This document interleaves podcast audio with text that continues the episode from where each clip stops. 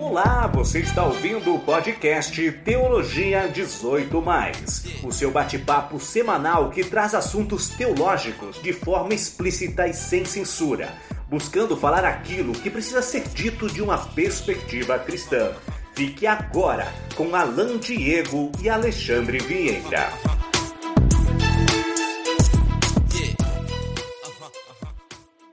Olá, sejam bem-vindos a mais um episódio do Teologia 18, o seu podcast de teologia favorito.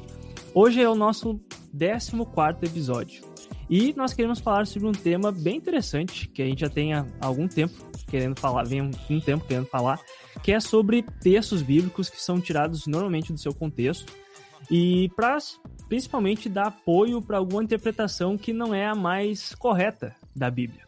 Então, seja bem-vindo. Ah, se, se, se você está assistindo TV, se você está lavando a louça, se você está correndo, ah, seja o que você seja o que for que você está fazendo, eu não sei mais falar hoje, estou com muita dificuldade, mas a gente precisa gravar, então é isso aí. Ah, Alexandre, estamos mais, mais uma vez aqui, dê o seu alô, dá abraço e, por favor, faça com que eu pare de falar, porque eu só não sei falar mais hoje. Fala aí, Alexandre. Que, é isso, Ola, que é isso. Pessoal que não sabe, primeiramente, né, uma boa tarde ou boa noite, bom dia a todos aí que estão nos ouvindo, fazendo todas essas coisas úteis que tu acabou de mencionar. O Alan tá brincando que não sabe mais falar porque a gente estava aqui antes no momento de descontração, sorriso, risada e tudo mais. E cada vez que a gente tentava começar a gravação do episódio, alguém ria. Mas é, é isso aí, tá, tá, tá tudo tranquilo. Eu tô bem, muito bom, tô com, com saúde, tudo certo. Dia nublado, chuvoso, na verdade, aqui em Canoas. E estamos aí, vamos falar desse tema importante aí, beleza? Ótimo, muito bom, Alexandre. E pra, sem, sem delongas, vamos começar. Eu, e até eu acho que uma forma de, de introduzir o assunto. Ontem, eu, eu tenho um exemplo que eu, já, que eu achei ontem na internet, uh, de um texto bíblico que é muitas vezes tirado do seu contexto para dar apoio ou para falar sobre alguma coisa que não é bem aquilo que o texto está querendo dizer, ou aquilo que o, o contexto como um todo ah, mostra que o texto está falando, que foi uma postagem do nosso menino Neymar Júnior. Ah, ontem teve jogo da Champions League e o Neymar, ele sempre posta algum versículo bíblico antes do jogo e ele fala, tem aquela frase: Deus nos abençoe e nos proteja. E ontem, na postagem que ele fez, uh, ele postou uma, um texto bíblico que é do Evangelho de Lucas, capítulo 18, versículo 27, onde a frase é o seguinte: O que é impossível para o ser humano é possível para Deus. E claramente, vendo o contexto que o Neymar Júnior então estava vivendo naquela, naquele momento, ontem eles tiveram um jogo bem difícil e perderam uh, contra uh, o Manchester City eles já tinham perdido a primeira partida, era praticamente impossível deles ganhar e passar de fase. E daí vem essa frase: Ah, o que é impossível para homens é possível para Deus. E eu não quero colocar palavras na boca do Neymar, mas o que dá a entender é que, gente, é, ele falando para sua torcida, gente, é praticamente impossível a gente conseguir passar do Manchester City hoje. Mas para Deus tudo é possível. Aquilo que para os homens é impossível, para Deus é possível. Então vamos lá que tem chance. Esse é um texto e esse é um uso errado desse texto. Ah, quando você vai ver, se você estiver agora, quiser pa parar, dar uma pausa no episódio e abrir o texto de Lucas 18, o versículo 27, você vai ver que o, Jesus não está falando ali sobre jogos de futebol, sobre aquilo que parece impossível da gente fazer, mas que a gente é para acreditar em Deus que a gente vai conseguir fazer. Não. É exatamente o contrário. Jesus está querendo tá falando sobre a salvação do ser humano. Essa é uma resposta que os discípulos pedem para Jesus, mas então quem pode ser salvo? E aí Jesus vem com essa frase: é impossível para o ser humano. Ou seja, o ser humano não pode se salvar. Mas aquilo que é impossível para o ser humano, ou seja, se salvar, é possível para Deus. E aí vem essa frase, todo o texto é sobre a salvação do ser humano. O ser humano realmente, é, isso é o que a igreja cristã ensina, o ser humano não pode se salvar. Mas Deus salva o ser humano. E como Deus salva o ser humano? Através de Jesus. Jesus salva o ser humano. Então aquilo que é impossível para o ser humano é possível para Deus. E esse texto, então, o meu primeiro que eu quero trazer para essa lista de hoje, que a gente quer falar sobre textos que são tirados do contexto para falar algo que eles não queriam estar tá falando, não foram, uh, não, sei lá, não, não estão falando no seu, no seu contexto original. Esse é um. Deus, esse texto não é Jesus falando, parece impossível, mas vamos lá, que com Deus a gente consegue fazer. Não, não é isso. Jesus, na verdade, está falando sobre a salvação do ser humano e como a gente não pode, mas Deus com, com todo, como tudo é possível para Deus, Deus salva o ser humano. Sabe que enquanto tu estava uh, falando isso e começou a falar, o que estava na minha cabeça era assim, isso é muito fora de contexto. O Neymar falar isso no time dele. Isso aí claramente estaria dentro do contexto se fosse o Rodrigo Dourado do Inter dizendo: nós vamos pegar aqui o Barcelona, né? Mas o que é impossível é, para o ser humano. Né? Agora o Neymar falar é fora de contexto. Né? É muito diferente. Ah, Mas realmente, cara, é esse, esse é, um, é um texto bom que, que como tu disse, ela, Jesus está falando de algo que só Deus faz. Ele não está dizendo, olha, o ser humano, juntamente com Deus, por causa da sua fé, vai conseguir fazer. Ele está elevando isso muito mais e dizendo a salvação do ser humano é só para Deus. Aí a gente, de certa forma, tira ele da, daquela posição, tira Deus do seu trono ao trazer para as nossas realidades e dizer: olha, isso aqui é difícil humanamente, mas com Deus dá certo, né? Ah, para falar de coisas é. até, até triviais. Eu me lembro de um outro texto que é, tomando chimarrão, que é uh, muito usado também fora do contexto dele. Até já comentei contigo em outro momento, que é de Filipenses 4:13. Para mim esse é o texto que é mal usado. O texto, Filipenses 4:13 diz assim: Tudo posso naquele que me fortalece. Aí é ah. é parecido com esse. É parecido com essa aí, né? Que para o ser humano é impossível, mas com Deus, para Deus tudo é possível. O, como é que é usado esse texto geralmente? Tipo assim, olha, eu, eu, eu vou fazer uma entrevista de emprego, né? Ah, eu estou meio sem confiança, mas vamos lá, tudo posso naquele que me fortalece, eu posso conseguir esse emprego. É, eu quero mudar de vida, eu quero enriquecer, ou sei lá, sei lá qual o desafio que eu estou enfrentando aí, né? Mas está muito difícil. Essas provas aqui da faculdade estão muito difíceis. Mas vamos lá, eu tenho fé, tudo posso naquele que me fortalece. Eu consigo conseguir conquistar algo. E esse é o problema. Usar aquele texto para uma conquista de algo. Tudo posso. Eu vou alcançar patamares mais altos. Né? E, e quando a gente olha no contexto, não é isso que está dizendo. O apóstolo Paulo está falando lá em Filipenses 4 que ele já aprendeu a ter nada, né, a passar por, por necessidade, mas também ter fartura. Ele já aprendeu a, a, a passar por falta de liberdade, está na prisão, mas também a ser livre. Ele já foi rico, já foi pobre, digamos, né? Ele quase morreu, mas também já teve vida em abundância. Quer dizer, ele vai falando de várias coisas. E aí ele diz: Eu posso fazer tudo isso e passar por tudo isso, porque eu posso tudo naquele que me fortalece. Cristo está comigo em todas as situações. Esse é o ponto. Né?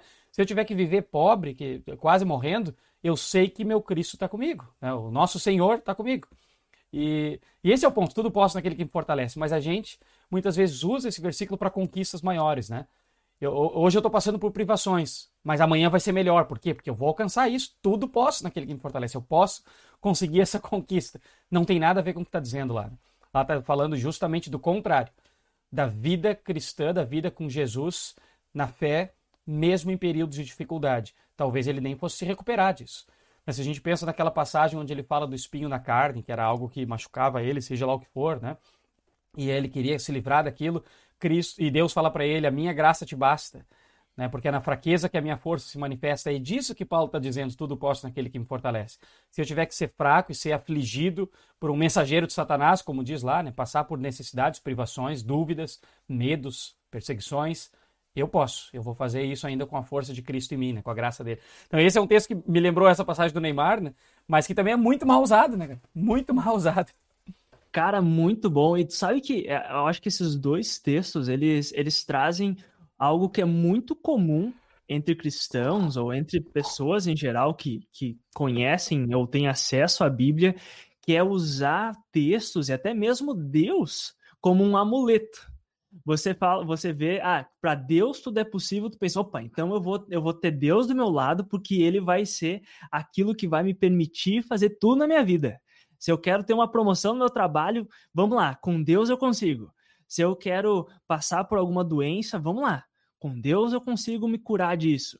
E, e sempre e, e, é totalmente tirado do contexto, né? Porque nesse, nesse caso de Paulo, se fosse até o próprio Paulo entender isso, quando ele fala do espinho da carne, ele ia falar: Mas em Deus eu posso, então eu vou conseguir me livrar desse espinho da carne. E não, na verdade, não foi bem isso, né? Ele realmente ele fala: Não, eu, eu não, a minha graça me basta.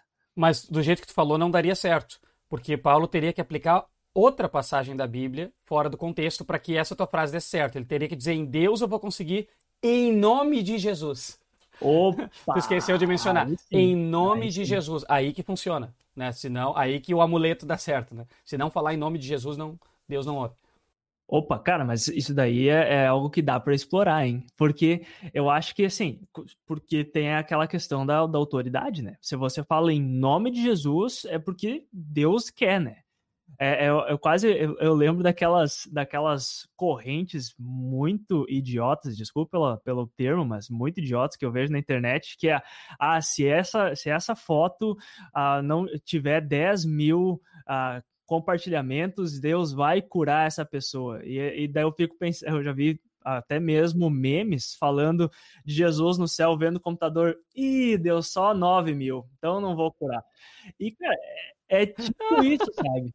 É, é tipo isso, sabe? Eu fico pensando que, que, ah, em nome de Jesus, daí Jesus tá lá no céu, vixe, é totalmente contra a minha vontade, mas ele falou no meu nome, então ter, vai ter que ser. Vai ter que ou, ser. Ou assim, o cara pede, pede, reclama para Deus, e aí Deus vai lá e confere nos documentos, vamos ver. E ele esqueceu de botar em nome de Jesus no final da oração. Meu amigo, ó, vai, vai, reclamar agora, vai, pode, vai, pode, processar, mas a gente não é obrigado a fazer. Tu não, tu não liga liga para a central de atendimento, mas uh, isso aqui não deu certo. que barbaridade. Coisas fora de contexto, é. tá certo? Né? São é? passagens bíblicas usadas mal. Será que a gente tem que explicar o que é o nome de Jesus, então? Ou deixamos para outro ah, episódio? por favor, eu, eu tô esperando, porque eu não sei, Alexandre. eu, eu quero que tu me explique. Não, tudo bem falar em nome de Jesus, mas não quer dizer que se a gente orar e falar as palavras ou não falar, a palavra não é um amuleto ali, né?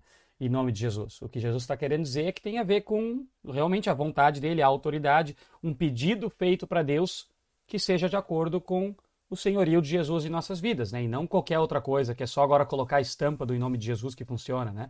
Mas ele está dizendo fazer pedidos que, de certa forma, uh, representam, representa é uma palavra ruim, né? Mas que, que tem a ver com a, a vontade de Jesus para as nossas vidas. Tá, mas que então, refletem, tu... né? Que refletem, refletem, essa é a palavra, que, re, que, que refletem. Então, Uh, ah, mas eu só peço coisas que ele já queria, então para que pedir? Não, não é esse o ponto. Talvez eu fazer um programa sobre oração no outro momento. Né? Uh, mas o grande ponto ali é que não é uma, eh, não é um amuleto, não é um, não é um amuleto, mas é a gente, é, é, é, na nossa própria oração que nós fazemos a Deus. O, o, em nome de Jesus quer dizer que nós já reconhecemos que nós somos filhos de Deus por causa da obra de Jesus em nossa vida, e que o acesso que nós temos a Deus e, portanto, na oração tem a ver com isso que Jesus conquistou. Então nós, nós viemos amparados pela obra de Jesus por nós. É, isso está tá dentro do pacote. Aí. Mas, Cara, isso, não, isso, é, isso é legal. Até eu, eu sempre pensei também, uh, junto com isso, que é tipo, a gente entende que Jesus nos dá acesso ao Pai, né? A gente não, não tinha acesso ao Pai, então, em nome de Jesus, a gente, Deus aceita as nossas orações também, mas não no sentido de, e, e eu acho que isso é todo ponto, não é que agora, oh, em nome de Jesus, e daí Deus, ah, eu não queria fazer isso, mas ele falou em nome de Jesus, ou realmente aquilo, essas, essas brincadeiras que a gente tem feito. Então, acho que é uma coisa muito, muito legal da gente, de, da gente enfatizar também qual, qual que é o sentido dessa passagem. Falando nisso, cara, tu sabe que uh, outras tem outro, tem várias passagens. Eu acho que eh, você que está nos ouvindo provavelmente vai lembrar de passagens. E eu acho que até a gente até comentei com o Alexandre, quem sabe a gente pode fazer a cada pouco fazer um episódio desse, porque eu acho que tem muita coisa uh, que dá para ser tratada, até mesmo para a gente poder enfatizar qual que é um, uma leitura correta de alguns textos que muitas vezes são mal utilizados. Mas muitas vezes não tem nem muita maldade, sabe? Eu, eu fico pensando uh, por textos que simplesmente são bonitos ou são conhecidos e são totalmente tirados do contexto. Uh, uma coisa até comentei contigo antes da gente começar a gravar, uh, uma das dez vezes que a gente tentou gravar e eu errei fala, a minha fala, mas foi a, a, algumas falas, por exemplo, uma muito conhecida é a fala de Ruth para a sogra dela, lá no Antigo Testamento que ela vai falar, é uma frase bem conhecida, já vi muita gente usando, que é aonde quer que você for, eu irei. E aonde quer que pousar, ali pousarei. O seu povo é o meu povo e o seu Deus é o meu Deus. Também tem a tradução que é: o seu povo será o meu povo e o seu Deus será o meu Deus. E, cara, eu já vi muita gente usando esse texto até em casamento. Como, olha só, onde você for, eu vou ir, eu vou estar contigo. Realmente, essa, essa questão de companheirismo, e, e parece que é uma declaração de amor de, de, de um marido para a mulher, de uma mulher para o marido. E pode ser, mas é, é totalmente tirado desse contexto para falar, para fazer esse tipo de declaração, porque o que, que é o contexto original desse texto? É a, a nora de uma pessoa que perdeu o marido então, na, naquele, naquela época, tinha o costume de, de você voltar para sua família, principalmente porque Ruth não era do povo de Israel, né? Podia voltar para o seu povo, do jeito que a, a outra nora de, de Noemi fez. Mas daí a Ruth, então, declara isso para a sogra dela. É uma declaração de uma nora para uma sogra, não de um marido para uma mulher, de alguém que está apaixonado, mas realmente é, é uma, uma declaração de uma nora para uma sogra. E muitas vezes isso é usado para casamento, né? É tipo, olha só essa, olha que declaração linda que alguém fez de amor para alguém e essa declaração eu também estou fazendo para você agora no nosso casamento. E não tem nada a ver com casamento. Eu acho que tem a ver a questão do sentimento de companheirismo, de amor, mas é tirado do contexto, porque na, na primeira vez que isso foi dito, que isso aconteceu, que foi relatado, não tinha nada a ver com casamento, a não ser o fato de que o, o marido da Ruth tinha morrido e ela então eh, decide ficar com a sogra, mas no mais não tem nada a ver com casamento. Sabe que eu já celebrei casamento e esse texto era o principal. E eu falei para os noivos, né, já. É, fiz estudos bíblicos sobre isso, dizendo que não era. E até porque vamos combinar, né? É difícil achar declaração de amor entre marido e mulher na Bíblia, né? Tem, tem não tem tantas assim. Então, o pessoal, claro, esse é um texto bonito, especial. E como tu falou, o sentimento vale também para o casal, né? Uh, mas quando eu estava celebrando o casamento e pregando sobre isso, eu disse, né? Eu chamei então a mãe do noivo e disse: Vem cá, porque agora a noiva quer dizer algo para ti. Brincadeira, não fiz isso, mas seria engraçado, né? Quando ele morrer, ó, ela quer te fazer uma promessa. mas, mas, realmente, é, é, um texto que uh, não tem a ver com marido e mulher, e eu acho que isso é importante uh, essa menção pelo seguinte.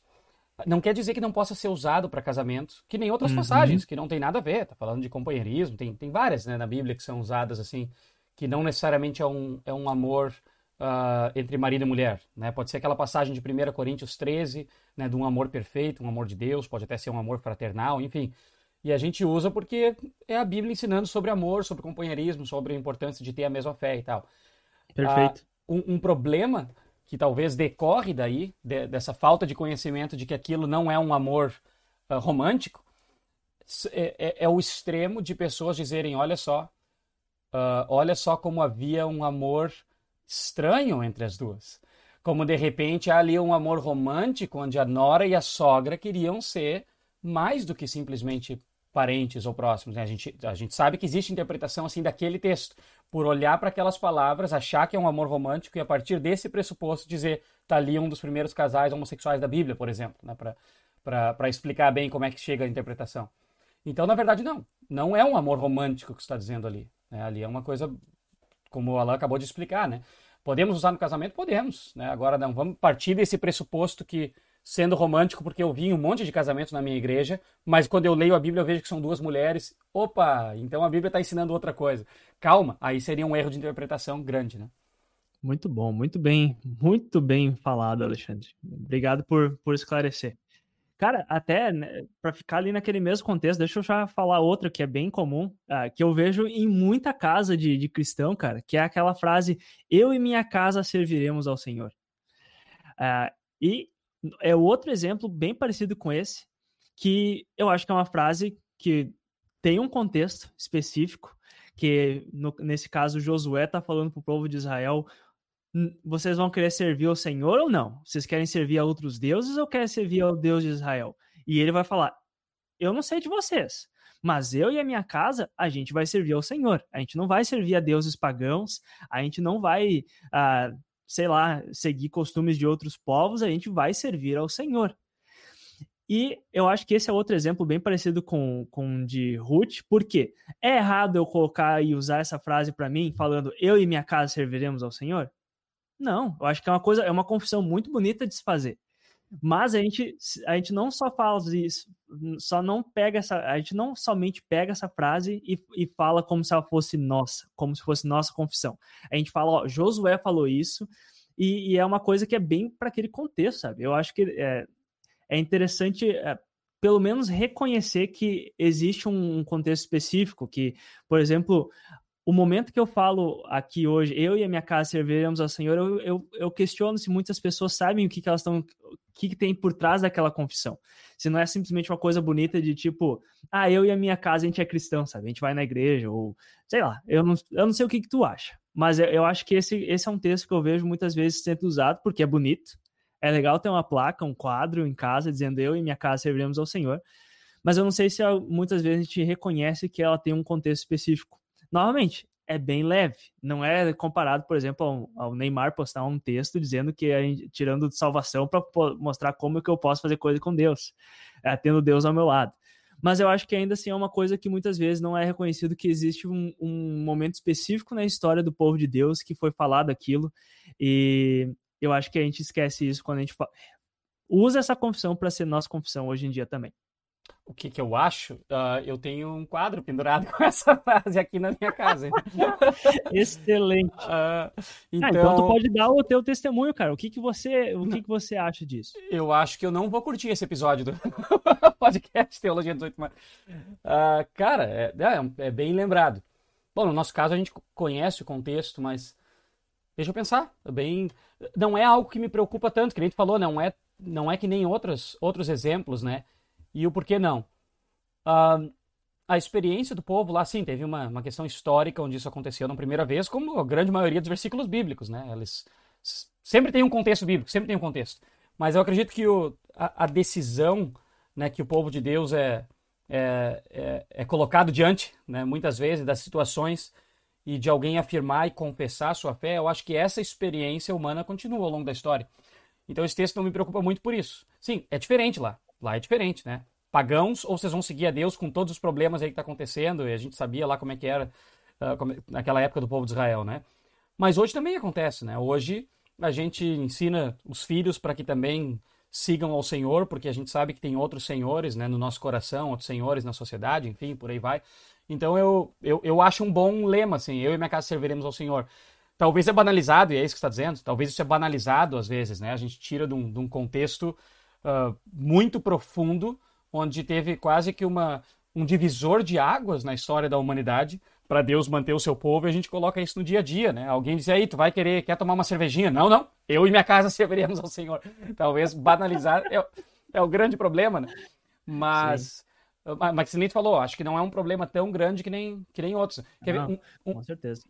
Não, é um problema, não sei se quer falar desse ainda, senão eu me lembrei de outro agora que para mim é um problema maior, mas, mas tem a ver. E a gente até conhece o contexto, mas não, não vê tudo que está. Uh, ah, todas as implicações da, desse contexto. É, por exemplo, quando a gente lê, vê na Bíblia que Jesus venceu as tentações com a palavra de Deus. E aí agora a gente é tentado, né, a sei lá, vai olhar para aquela pessoa com intenções impuras, ou a pegar ali uma coisa que não é minha, ou coisas desse tipo, ou debochar, ou rir de uma piada que de repente está tá falando mal de alguém. A gente tem essas tentações, mas aí não, Jesus venceu com a palavra de Deus. Eu vou vencer com a palavra de Deus também. A gente lê aquela passagem e vê que com a palavra de Deus a gente pode vencer as tentações. Tá certo ou tá errado? Ha. E aí? Esse para mim, de novo, é um ensinamento que talvez está certo, mas é muito fora do contexto, quando na verdade aquela passagem ali não está mostrando como vencer as tentações. Nem um pouco né, mas está mostrando como Jesus, no lugar do povo de Deus, do Filho de Deus, que cai, cai no deserto, ele com a palavra de Deus, citando passagens do Pentateuco, inclusive, ele não cai. Ou, em outras palavras, aquele filho que pecou no deserto, Israel, né, que somos nós hoje, nós que pecamos, que caímos em tentações, a gente não tem que, ah, mas se eu citar a palavra de Deus eu consigo. A gente tem que olhar para ele que passou pelo deserto ileso e ele conseguiu vencer e ser o filho perfeito. Quer dizer, a, a, a passagem bíblica sobre as tentações de Jesus não é para nós olharmos para as nossas tentações e como vencê-las, mas é para nós lembrarmos nas nossas tentações de olhar para ele, que é o filho perfeito, e dizer: Eu tenho a Cristo que me ajuda agora, e se eu pecar, ele vai me perdoar, porque ele passou por isso, ele consegue, ele é o filho perfeito. Então, essa para mim é uma que incomoda mais, sabe? As aplicações que, se, que nós fazemos a partir daquela, daquela passagem bíblica. Uma parecida é, é, é de José, né?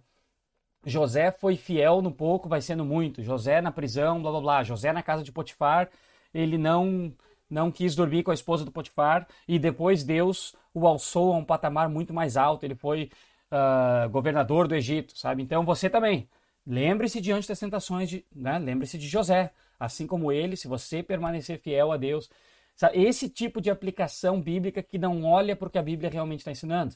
E lá o que, que a Bíblia está ensinando? A Bíblia está ensinando que Deus tinha um plano de salvar o povo de Israel para que Jesus viesse depois e, e, pudesse estar no deserto no nosso lugar. Né? Então lá todo mundo iria morrer de fome. Mas através da vida de José, Jacó e os seus outros filhos são preservados. E a partir daí a gente sabe da história toda que vem depois, né? Vai, vai ter Ruth, vai ter Boaz, vai ter Jessé, vai ter Davi, enfim, vai ter todas as pessoas até chegar a Jesus. A Bíblia mostra isso e vai ensinando isso né, de várias formas. A gente pega pequenas passagens, esquece todo o resto de se eu for fiel nas tentações que nem José, ou citar a palavra de Deus que nem Jesus, eu vou conseguir lidar com isso. Mas o convite ali é muito maior. A Bíblia está dizendo: olha para o plano de Deus todo. Né? E nas tuas tentações, nas tuas fraquezas, lembra que Deus preservou uma família para que Jesus pudesse estar lá no teu lugar. Então tem, tem uma história maior do que a gente às vezes uh, enxerga tirando as passagens do seu contexto. Essas me preocupam mais. Ah, com certeza, cara. Não, eu concordo totalmente. Até só para adicionar um, um, comentário, talvez até deixar claro, é, é incomoda, me incomoda o texto, por exemplo, quando a gente realmente banaliza um texto. Mas não se compara. Eu acho que até uma coisa interessante, talvez antes de da gente acabar, a gente pode até falar uma palavra sobre isso. Que tem diferenças entre talvez banalizar um texto entre até mesmo tipo de interpretação, alguns que, ah, não é bem isso, mas não é heresia. Tem outros que, não, não tem nada a ver e você está totalmente distorcendo o texto bíblico. Acho que tem diferentes tipos de uh, atitudes que tu pode ter uh, em relação ao, ao, ao, texto bíblico, sabe? E eu acho que essa que eu falei sobre Josué, meus pais também tinham lá, e, e eu acho que é uma frase que, assim, ó, com todo, com com toda a sinceridade que eu posso ter, eu acho que todo mundo deveria ter essa confissão. Eu acho que nós, hoje em dia, na nossa sociedade que a gente vive, a gente deveria uh, estar capaz de, de, de, falar e, com auxílio do Espírito Santo, realmente confessar que eu e a minha casa, a gente, a gente vai servir ao Senhor, sabe? Não vai servir ao consumismo, não vai servir a um certo eh, tipo de ideologia política, não vai seguir um certo tipo de coisa. A gente vai servir ao Senhor. E eu acho que nesse sentido, eu, eu acho que a gente deveria sim incorporar e fazer essa confissão nossa. Aí realmente tu, tu matou a charada quando eu falei, é, quando você falou que realmente é sobre banalizar e esquecer que, que existe um, um tem um lugar da onde que essa, essa passagem vem, tem um contexto.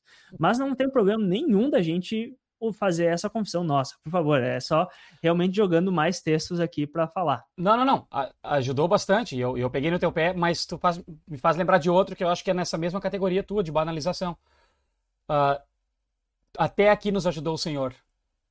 Parecido com esse, agora ah. tu me fez lembrar. De novo, não é na mesma categoria, que nem, foi muito bom que tu disse. Alguns são interpretações totalmente erradas. Outros são só usos triviais demais. Outros, né? É, essa é a ideia da passagem bíblica ou do, do contexto bíblico trazer toda a sua força para os nossos dias de hoje, né? E não ser só uma palavra de amuleto repetida e tal. Essa do eu e minha casa serviremos ao Senhor, que eu tenho o quadro, por isso eu peguei no teu pé e brinquei.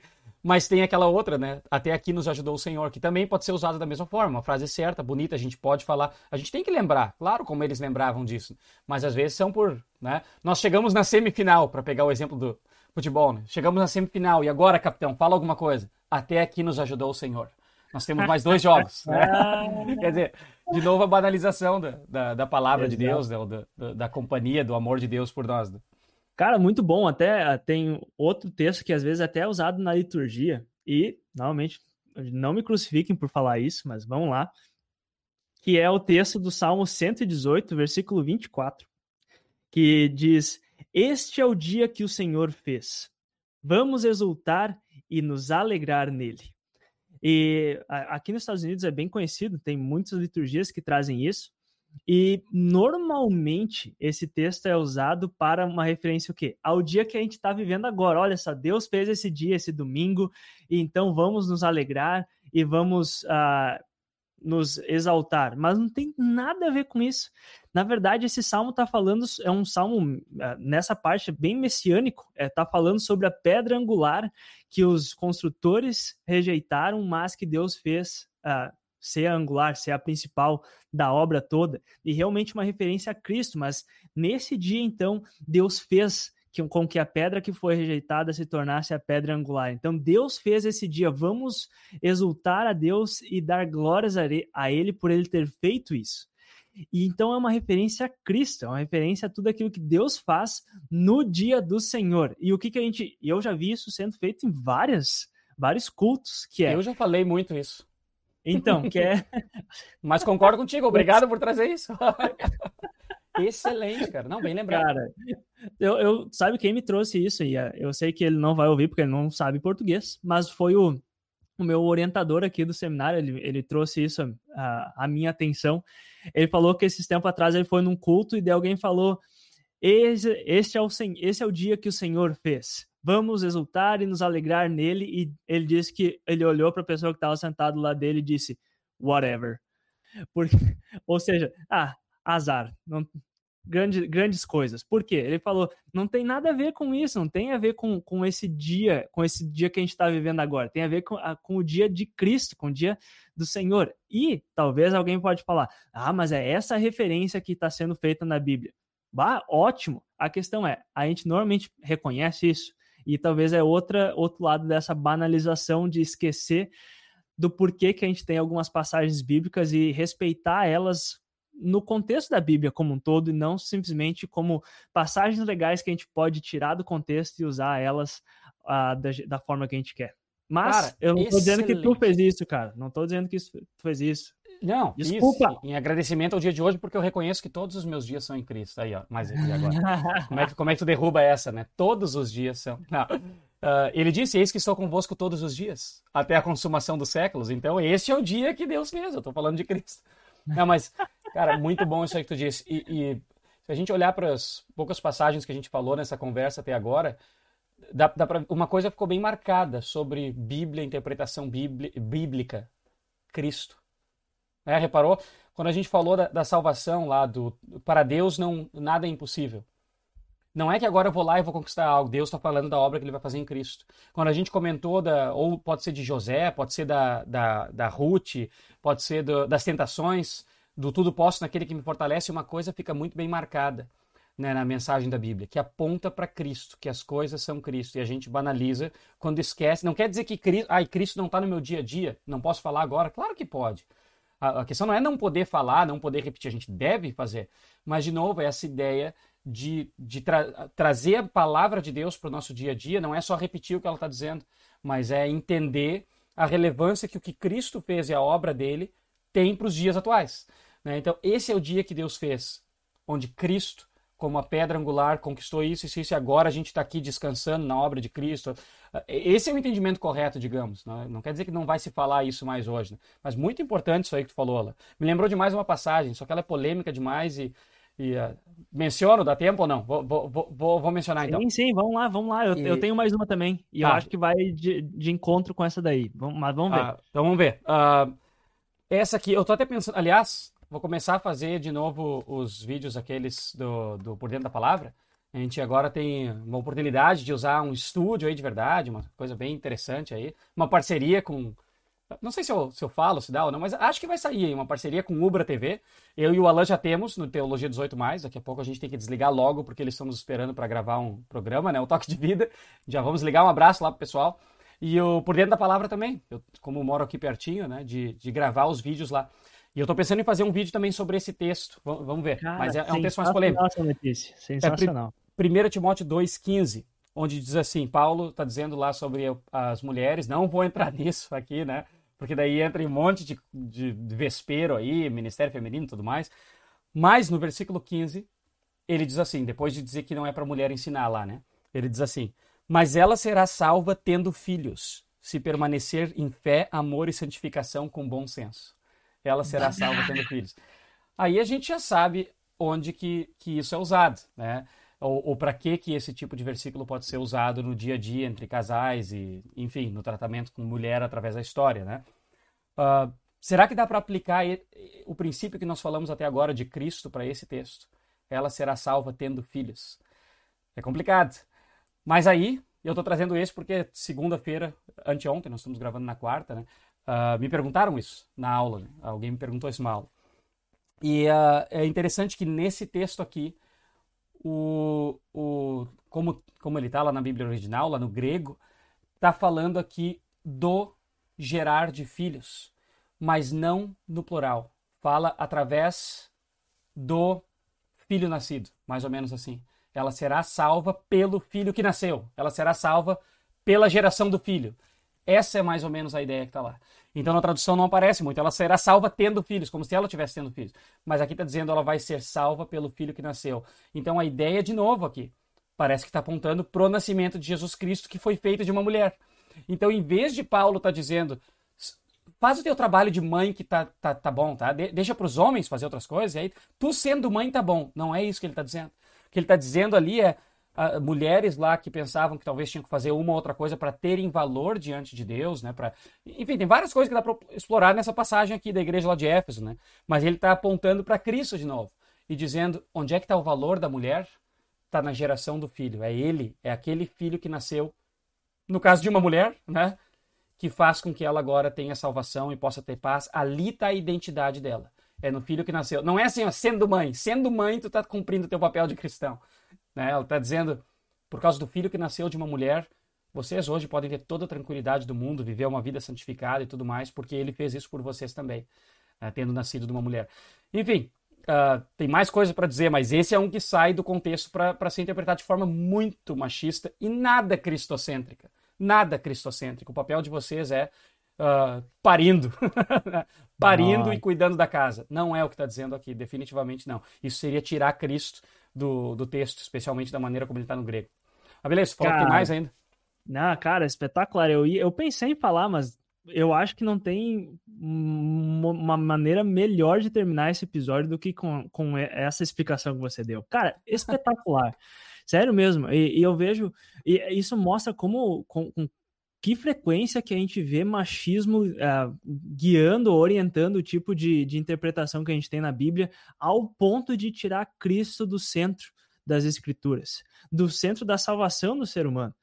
Imagina essa interpretação machista, então, não, praticamente não é por Cristo que tu vai ser salva. Tenha filhos e daí você vai ser salvo. Parece até que tem, uma, tem um tipo de obra e vai dizer que isso não é quase, até mesmo você tira a atenção da obra de Cristo. Perfeito. Ah, Cristo sim, ele, ele morreu e ressuscitou. Mas vocês, mulheres, vocês são especiais, porque se vocês tiverem filhos, vocês podem se salvar. Bum! Cara, olha, olha que, que loucura. Ah, muito bom. E isso que você fala, cara, realmente por causa do nascimento de Cristo, porque Cristo se, se encarnou, o Filho de Deus se tornou homem, vocês têm salvação. Cara, faz totalmente uh, faz sentido com, com a Bíblia, faz sentido com o ensinamento de toda a Escritura, sabe? Então, eu acho que, não, eu, eu até tenho, mas vamos deixar para os próximos, episódios. Eu acho que tem vários outros textos, eu até tinha feito, feito uma lista, a gente não passou por todos. É tipo a questão da, das coisas que irritam na igreja. Eu acho que a gente pode ter mais, mais episódios sobre isso aqui, principalmente, cara, porque eu acho que ajuda a gente a entender melhor textos que às vezes são mal usados que, que passam uma mensagem de que a, a, a, fé cristã ela é uma fé, uma fé machista, uma fé muito errada e, e relevante para o mundo que a gente está vivendo. E não, eu acho que os tipos de interpretação que a gente encontra na igreja muitas vezes são irrelevantes e, e não cabem com a sociedade que a gente está vivendo. E eu acho que eu, eu quero acabar aqui, cara. Não, deixa por mais que aquilo que eu ia trazer poderia contribuir, eu quero que acabe aqui, cara. Perfeito. Muito obrigado por falar isso, cara. Sensacional. Sério mesmo, sensacional. Beleza, então, cara. Acho que. bom. Tô curioso para saber dos próximos. Uh, da listinha, quem sabe fazemos mesmo uma parte 2, mas já que. Tu, tu, que manda, vamos acabar aqui agora. Então, até porque tem que entrar na outra sala lá para gravar sim, sim. com cara, o pessoal. Mas valeu, Ola. Obrigado aí por, por trazer essa essa ideia, essas conversas aí. De repente, se o pessoal ouvir o primeiro e, e tiver passagens bíblicas que acham que estão fora do contexto ou gostariam de conhecer um pouco melhor, podem deixar nas nossas redes aí, quem sabe, né? Podem nos mandar ideias que, se der, a gente encaixa numa próxima gravada, gravação. Mas já deixa um grande abraço para ti aí e para o pessoal que está nos ouvindo. Até mais! Muito obrigado, Alexandre. E para você que está nos ouvindo, é, eu vou realmente pedir a ajuda de vocês. Eu sei que a gente às vezes fala, ah, manda mensagem para a gente, mas realmente manda. Uh, se você gostou disso aqui, se você aprendeu alguma coisa, se algum texto a gente uh, abordou aqui, você pensou, nossa, eu não sabia que era sobre isso que esse texto falava, eu conheço, é um texto conhecido, mas nossa, olha como que mudou a minha forma de, de ver esse texto bíblico. Fala para a gente porque se te ajudou, se está ajudando pessoas a ter esse tipo de, de, de, interação, de conteúdo, a gente vai fazer mais um episódio, a gente faz mais um, faz mais, do, mais dois. O importante é a gente estar tá produzindo conteúdo que seja útil para vocês que estão nos ouvindo também. Então, se você aprendeu, manda pra gente. Você sabe onde nos encontrar lá no Twitter, teologia18 no Instagram, teologia18mais, e você pode, como você sabe, mandar e-mail para nós no teologia18mais@gmail.com. Muito obrigado pela sua companhia. A gente fica ansioso para você entrar em contato com a gente. Espero que vocês gostem do episódio e a gente se vê no próximo episódio. Um abraço a todos vocês e até lá. Este foi o Teologia 18 mais de hoje. Siga-nos nas nossas redes sociais e compartilhe com os seus amigos. Até a próxima!